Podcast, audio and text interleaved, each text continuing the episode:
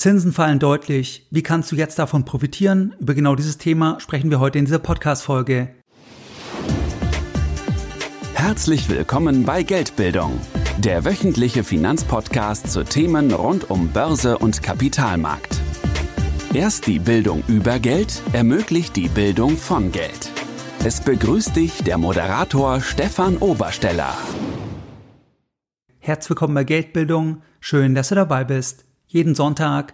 Da halten weit über 10.000 clevere Privatanleger meinen sonntäglichen Geldbildung Newsletter und das Ganze schon seit vielen Jahren, seit 2014. Geldbildung geht also 2024 bereits ins zehnte Jahr.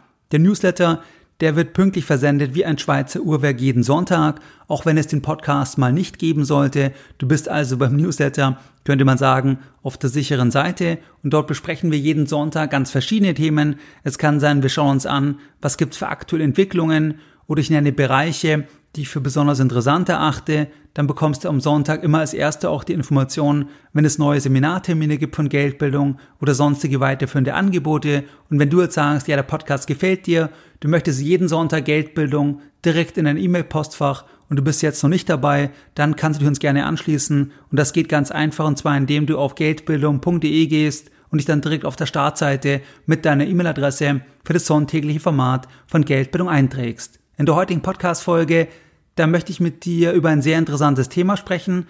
Und zwar knüpft das heutige Thema ein Stück weit an die letzte Podcast-Folge an. Die wurde ja Mitte Oktober veröffentlicht. Und zwar zum Thema Zinswende am Ende. Das war die Frage. Und auch ob der Höhepunkt der Zinsen jetzt erreicht sein könnte. Damals war ja das Fazit in dieser Podcast-Folge, dass es jetzt schon sehr wahrscheinlich ist, dass die Zinswende am Ende ist, dass es da verschiedene Faktoren gibt, die dafür sprechen. Und jetzt in den letzten Wochen, da sehen wir auch ein Stück weit das Thema, dass einerseits die EZB auch weiter pausiert hat und auch, dass die Zinsen, und zwar die Marktzinsen, dass sie zuletzt deutlich gesunken sind, dass der Markt also schon eine bestimmte Erwartungshaltung hat, was möglicherweise in 2024 passieren könnte. Wenn wir uns mal das Thema anschauen, dann hatten wir ja die Inflationsdynamik mit einer Rate von über 10 Prozent in der Spitze in der Eurozone und dann hat die EZB jetzt bisher in zehn Zinsschritten den Leitzins, also den Zinssatz für das Hauptrefinanzierungsgeschäft von 0% auf 4,5% angehoben. Zu diesem Zins, da können sich Banken eine Woche lang Geld bei der EZB leihen. Das ist im Endeffekt die Konkurrenz zum Tagesgeld. Weil was ist Tagesgeld? Tagesgeld, das ist ja ein täglich fälliger Kredit an die Bank. Wir leihen der Bank Geld und wir können täglich an das Kapital ran. Und zum Vergleich kann sich die Bank eben auch Geld von der EZB kurzfristig leihen zu 4,5 Prozent annualisiert betrachtet. Und auf der anderen Seite steht eben das Tagesgeld, könnte man sagen, in der Konkurrenz. Und deswegen ist dort der Zins auch geringer, weil die EZB ja immer noch eine Alternative ist zum normalen Kunden, der dann eben Geld auf dem Tagesgeld hat, was ja auch für die Bank ein Kredit ist. Bei den letzten beiden Zinsentscheiden im Oktober und jetzt im Dezember ganz aktuell, da hat jetzt die EZB die Zinsen nicht weiter angehoben, sondern pausiert und den Leitzins bei 4,5 Prozent belassen. Als Begründung, da wurde angeführt, dass die aktuelle Rate, die sei jetzt ausreichend, um wieder perspektivisch auf die Zielrate von zwei Prozent bei der Inflation zu kommen. Das ist ja die eigentliche und auch die einzigste Aufgabe von der EZB, dass man hier eine Kaufkraftstabilität sichert und wahrt in der Eurozone und das wird assoziiert mit einer Inflationsrate von zwei Prozent. Zwei Prozent deswegen, weil man sagt, man braucht ein Stück weit einen Puffer, dass man nicht bei null Prozent ist oder sogar negativ, weil man Angst hat vor fallenden Preisen, weil das wird oft damit verbunden, dass eben die Wirtschaft schwächelt. Deswegen sagt man zwei Prozent eine kleine Inflation, das wird dann eher mit einer wirtschaftlichen Prosperität verbunden und das ist die Zielsetzung. Am Ende ist diese Rate willkürlich, muss man sagen, weil natürlich könnte das Ziel auch sein 1,5 Prozent, 1 Prozent oder auch 2,5 Prozent. Das ist also mehr oder weniger willkürlich, aber das ist das einzigste Ziel von der EZB offiziell. Man sieht leider in den letzten Jahren, dass das Mandat teilweise, das sieht man auch bei den Äußerungen, dass teilweise das etwas breiter gefasst wird, dass man sagt, irgendwie die Aufgaben wären doch noch breiter, man hätte noch mehr Aufgaben, nicht nur hier dieses Thema, aber rein von der Idee her hat die EZB wirklich nur die Aufgabe, dass eben die Inflation relativ stabil gehalten wird, damit die Menschen sich in der Eurozone eben verlassen können, dass einfach das Geld halt an Kaufkraft behält oder zumindest, dass die Entwertung jetzt nicht zu groß einfach in zu kurzer Zeit erfolgt. Im November, da lag jetzt die Inflation in der Eurozone bei 2,4 Prozent, also schon in der, in der Größenordnung von dem Inflationsziel. Und die Kerninflation ist jetzt auch unter 4 Prozent gefallen, die lag bei 3,6 Prozent. Von offizieller Stelle, da sagt man oft, dass die Kerninflation, das sei eigentlich die wichtigere Rate. Da würde man sich stärker drauf konzentrieren, weil das ist die Inflation ohne die Energiepreise, ohne die Lebensmittelpreise und ohne die Tabakpreise. Die offizielle Begründung ist bei der Kerninflation, dass man sagt, man braucht einfach eine Inflationsrate ohne die volatilen Elemente, ohne die Elemente, die rauf und runter springen, was ja auch bei der Energie der Fall ist. Und da sagt man, man nimmt das raus und konzentriert sich dann eben auf diese Kernrate, dass man mehr ein Stück weit eine Art strukturelle Inflation hat. Ob das besonders sinnvoll ist, lassen wir offen. Am Ende macht es auch die amerikanische Notenbank so und generell sehen wir, in der Finanzwelt oft das Thema der Bereinigung. Beispielsweise gibt es auch bei Unternehmen eine Art Trend, könnte man sagen, dass Unternehmen, vor allem auch solche, die eigentlich noch nicht profitabel sind, dass sie dann gern Themen bereinigen, dass sie dann zum Beispiel von einem bereinigten EBITDA sprechen. Man sagt also, man bereinigt um bestimmte Elemente des EBITDA, dass man am Ende dann wenn man lange genug bereinigt, im Prinzip das noch auf einen positiven Wert bekommt. Im Extremfall könnte man auch sagen, man könnte eigentlich ja auch den Gewinn um alle Kosten bereinigen, dann wäre man beim Umsatz, das wäre im Prinzip dann die sicherste Bereinigung. Offiziell gab es jetzt also noch keine Zinssenkungen. Wir hatten die Zinspausierungen bei den letzten zwei Zinsentscheiden und trotzdem sind jetzt die Zinsen deutlich gesunken in den letzten Wochen. Was ist jetzt eigentlich passiert? Wie kann man das jetzt interpretieren und wie kannst du davon als Privatanleger profitieren?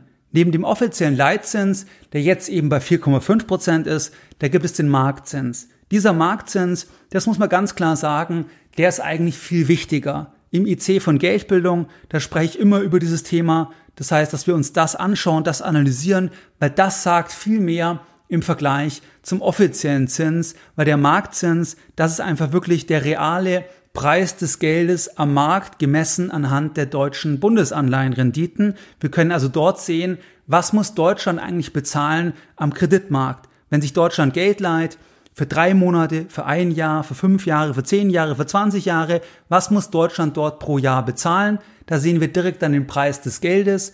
Und dieser Preis des Geldes, das ist ein Stück weit auch die Basisrate. Niemand kann sich günstiger verschulden. Kein Unternehmen kann sich ja günstiger verschulden in der Eurozone im Vergleich zum deutschen Staat, weil der deutsche Staat hat in jedem Fall eine bessere Bonität. Man kann das also als Basisrate sehen. Früher hat man auch gesagt, das war vor der Eurokrise, da hat man auch von einer risikofreien Rate gesprochen. Jetzt spricht man da nicht mehr so davon, weil während der Eurokrise hat man dann gesehen, okay, ganz so risikofrei ist es nicht, beispielsweise bei Ländern wie bei Griechenland, weil die halt nicht autonom über die Zentralbank entscheiden können und nicht selber im Prinzip direkt Zugriff haben. Deswegen ist es nicht so einfach mit dem Thema risikofreie Rate. Aber im Prinzip ist es die Basisrate und da setzt dann alles drauf auf. Also auch zum Beispiel, wenn du zu der Bank gehst und du sagst, du möchtest einen Immobilienkredit, dann ist es die Basisrate. Und wenn die runtergeht, die sich am Markt bildet, beeinflusst es am Ende dann auch das, was du dann bei einem Hypothekenzins bezahlst und in vielen anderen Bereichen. Und es ist halt unmittelbar und schnell. Generell ist es auch so, dass eben der Anleihenmarkt, dass der auch ein Stück weit nach vorne schaut. Also das ist ja das Ergebnis der Marktmeinung. Am Ende stehen da Marktteilnehmer dahinter, die sagen, wir sehen die Themen so und so, der eine sieht so, der andere sieht so, und dann durch Angebot und Nachfrage bildet sich dann der Preis, und der Preis ist in dem Sinne dort der Zins. Der Preis ist der Zins.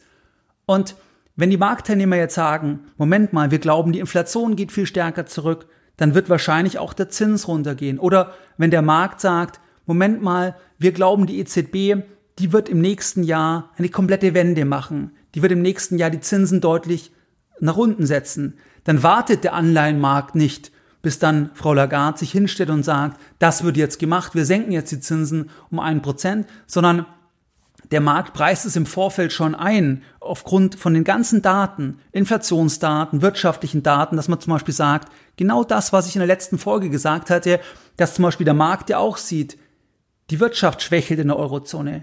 Damit wird es weniger wahrscheinlich, dass man die Zinsen weiter anhebt. Es wird eher wahrscheinlich, dass man die Zinsen vielleicht stärker senkt. Vielleicht auch, dass man die Zinsen stärker senkt gegenüber dem, was man aktuell sagt. Auch wenn jetzt gesagt wird von offizieller Seite, man ist eher noch zurückhaltend, eher erst später. Man sagt teilweise auch von offizieller Stelle, der Markt, der, der übertreibt, der preist schon zu viel ein. Aber das ist ja die Marktsicht.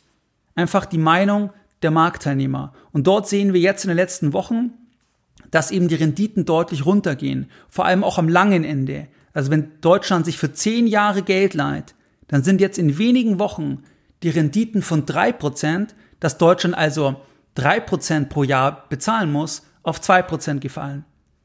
Bei einer 20-jährigen Laufzeit in wenigen Wochen ist dort die Rendite gefallen von 3,2 auf 2,3 Prozent. Also auch ein deutlicher Rückgang. Und auch bei den Einjährigen von 3,7 auf 3,2 Prozent. Mehr oder weniger konstant geblieben ist es nur am kurzen Ende. Also bei den dreimonatigen, das ist mehr oder weniger bei 3,7 Prozent geblieben. Wir sehen also, der Markt sagt jetzt plötzlich wegen Ereignissen der letzten Wochen, dass jetzt die Renditen runtergehen, dass der Markt also schon etwas antizipiert. Fallende Inflationsraten, aber auch Zinssenkungen und das kann ein Ergebnis sein eben von Wirtschaftsdaten, von Inflationsdaten, dass der Markt dann zu dieser Haltung kommt. Wir sehen es auch in den USA beispielsweise. Also das ist generell so ein Thema, dass der Anleihenmarkt, dass er jetzt schon sagt, das wird runtergehen. Jetzt kommt 2024 das Thema der Zinssenkungen. Genauso war es übrigens auch andersrum, dass der Anleihenmarkt schon lange vorher im Endeffekt Zinserhöhungen eingepreist hat und dann, wo die dann kamen, dass dann der Aktienmarkt gestiegen ist und so weiter, weil der Aktienmarkt, der schaut auf den Marktzins. Der Aktienmarkt schaut nicht auf die EZB so stark, also stärker auf den Marktzins und das hat der direkte Effekt einfach ist da da. Und jetzt beispielsweise in den letzten Wochen war das ein Treiber auch vom Aktienmarkt, dass eben die Marktzinsen gefallen sind, weil der Markt sagt, die diskutierten Gründe.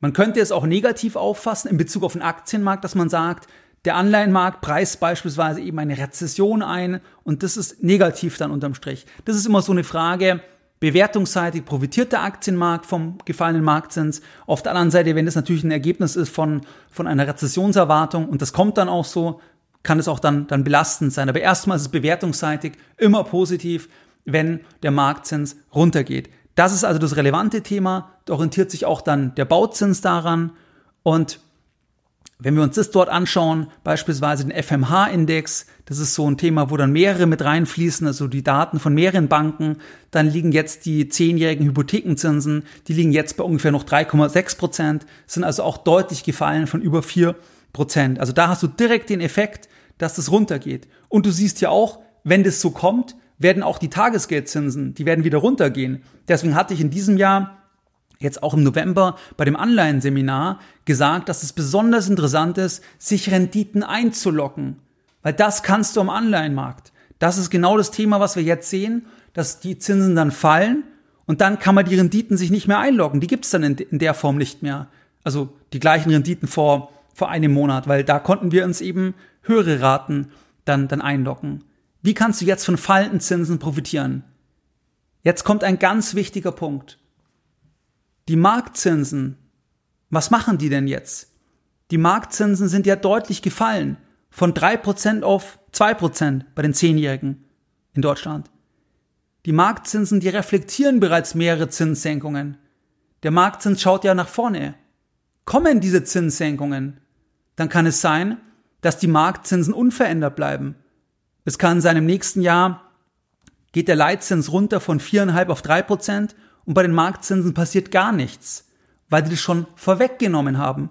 Es könnte sogar sein, dass die Marktzinsen steigen wieder, wenn der Markt sich korrigiert, wenn der Markt sagt, Moment mal, wir sind zu weit nach vorne gelaufen, wir haben zu viel eingepreist, das kommt doch nicht. Dann kann es sein, dass sie sogar raufgehen.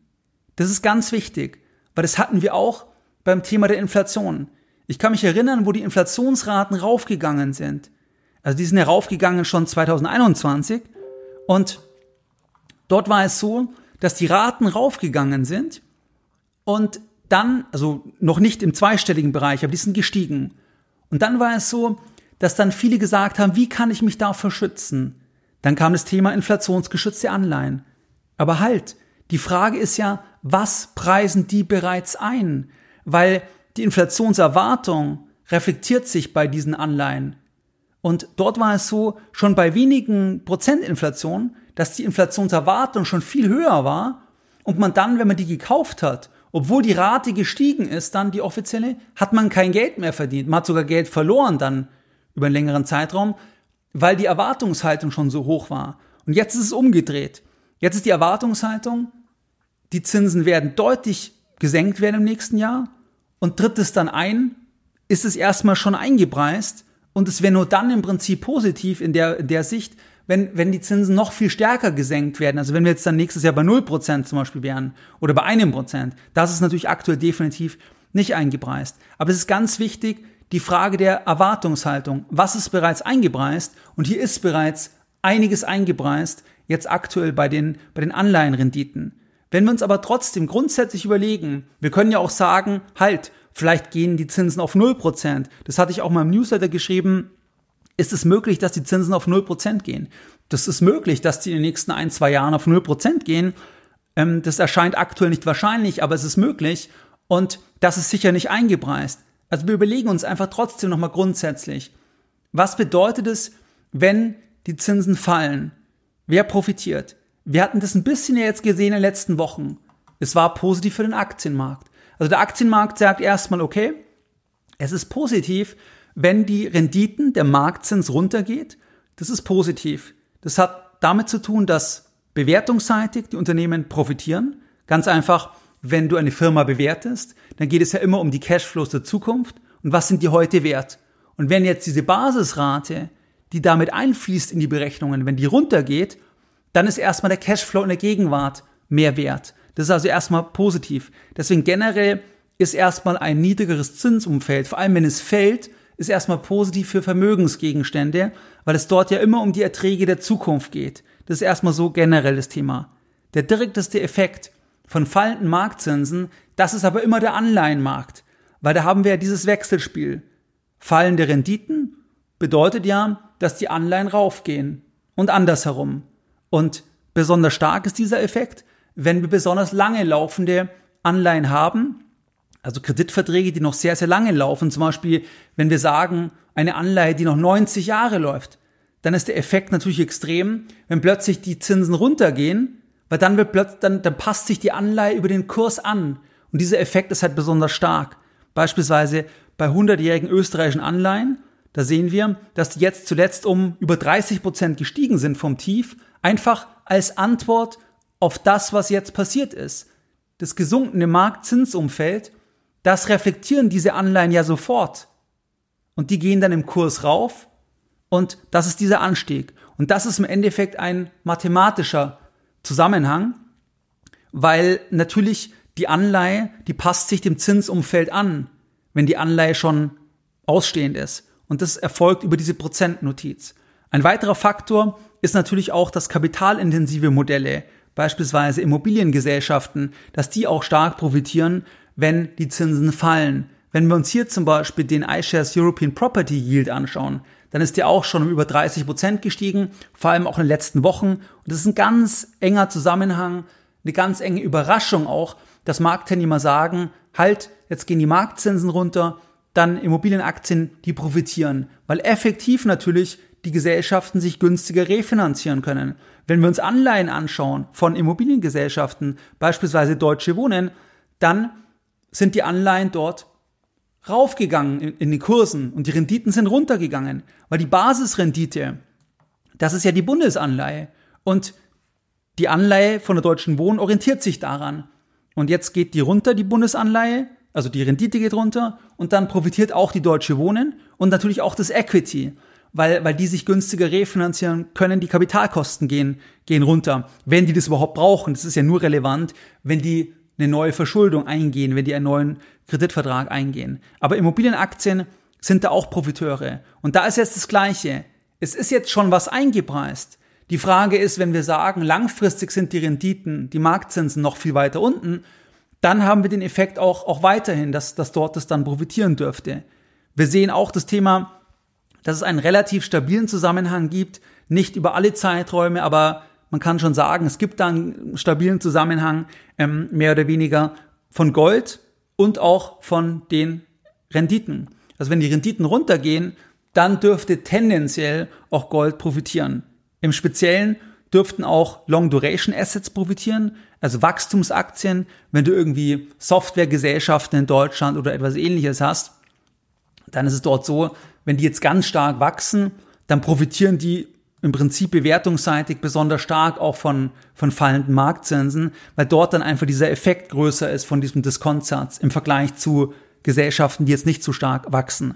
Das ist ein bisschen hier das Thema. Natürlich beim Gold beispielsweise, da spielt natürlich mehr das Thema der USA mit rein. Also wenn dort die Renditen runtergehen, aber wir sehen dort eigentlich den, den gleichen Trend. Aber das ist so das Thema, wo wir sagen können, das sind Assets, die dort profitieren. Generell auch das Thema Risk-On, dass Anleger wieder sagen, sie riskieren mehr, sie sind risikofreudiger. Da können auch dann Themen profitieren wie digitale Assets beispielsweise. Hatte ich im September auch eine Online-Präsentation gehalten. Da ging es teilweise auch schon deutlich nach oben. Einfach weil die Perspektive sich dann verändert und die Zinsen spielen da definitiv auch mit rein. Und da ist eben der Marktzins entscheidend. Nicht so stark dann der Leitzins, weil der Marktzins, der läuft schon lange vorne raus.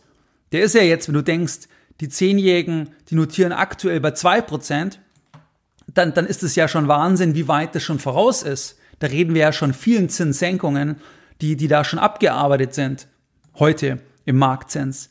Und das ist genau das, dass man diese Punkte reflektieren muss, berücksichtigen muss. Und jetzt nochmal ganz kurz die Lessons learned der heutigen Podcast-Folge. In der heutigen Podcast-Folge, da haben wir über die fallenden Zinsen gesprochen, dass die EZB die Zinsen angehoben hat, zuletzt pausiert hat und die Marktzinsen aber deutlich gefallen sind, beispielsweise die Zehnjährigen von drei auf zwei Prozent. Und es das bedeutet, dass die Marktzinsen einfach bereits Zinssenkungen reflektieren, dass die Marktzinsen eine weiter sinkende Inflation reflektieren. Und der wichtigste Punkt ist ganz einfach, das ist jetzt eingepreist. Also wenn jetzt die Senkungen kommen, kann das unter Umständen überhaupt keinen Effekt mehr haben auf die Marktzinsen, weil die das schon abgearbeitet haben. Außer es wird irgendwie eine positive Überraschung, es wird noch weiter runtergehen. Also das ist immer wichtig, diese Einpreisungs im, Frage. Und grundsätzlich profitieren Aktien, also generell Vermögenswerte auch von fallenden Zinsen, im Speziellen aber auch Anleihen, da gibt, da ist der Zusammenhang besonders direkt. Dann natürlich auch im Immobilienaktien, Gold, Long Duration Assets, auch bewertungsseitig. Das waren so die Punkte, über die wir gesprochen hatten. Und wie du es gewohnt bist, dann möchte ich auch die heutige Podcast-Folge wieder mit einem Zitat beenden und heute ein Zitat von Ludwig Erhard. Die Inflation kommt nicht über uns als ein Fluch oder als ein tragisches Geschick. Sie wird immer durch eine leichtfertige oder sogar verbrecherische Politik hervorgerufen. Mehr Informationen zu Themen rund um Börse und Kapitalmarkt findest du unter www.geldbildung.de. Und immer daran denken, Bildung hat die beste Rendite.